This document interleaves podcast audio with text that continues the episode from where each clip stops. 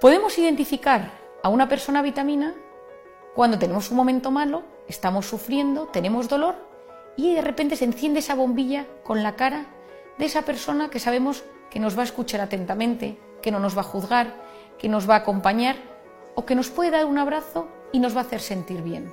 Es decir, esa persona que no me va a juzgar, que no me va a criticar, que no me va a humillar, que no me va a hacer de lado.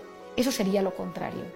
Todos nosotros contamos con personas así lo que pasa es que a veces no hemos sido capaces de trabajar esas relaciones humanas, las tenemos aparcadas por falta de tiempo, porque vivimos en una era de mucho estrés, de mucha actividad frenética que nos impide recuperar y recordar las cosas y las personas buenas del día a día. Pero yo me he sorprendido en positivo hablando con pacientes que me dicen, es que no tengo a una persona vitamina en mi vida. Y de repente nos ponemos a pensar, nos ponemos a reflexionar, empezamos a ahondar y alguien o algo se ilumina y lo que hay que hacer es descolgar un teléfono y decir, tenemos que volver a vernos.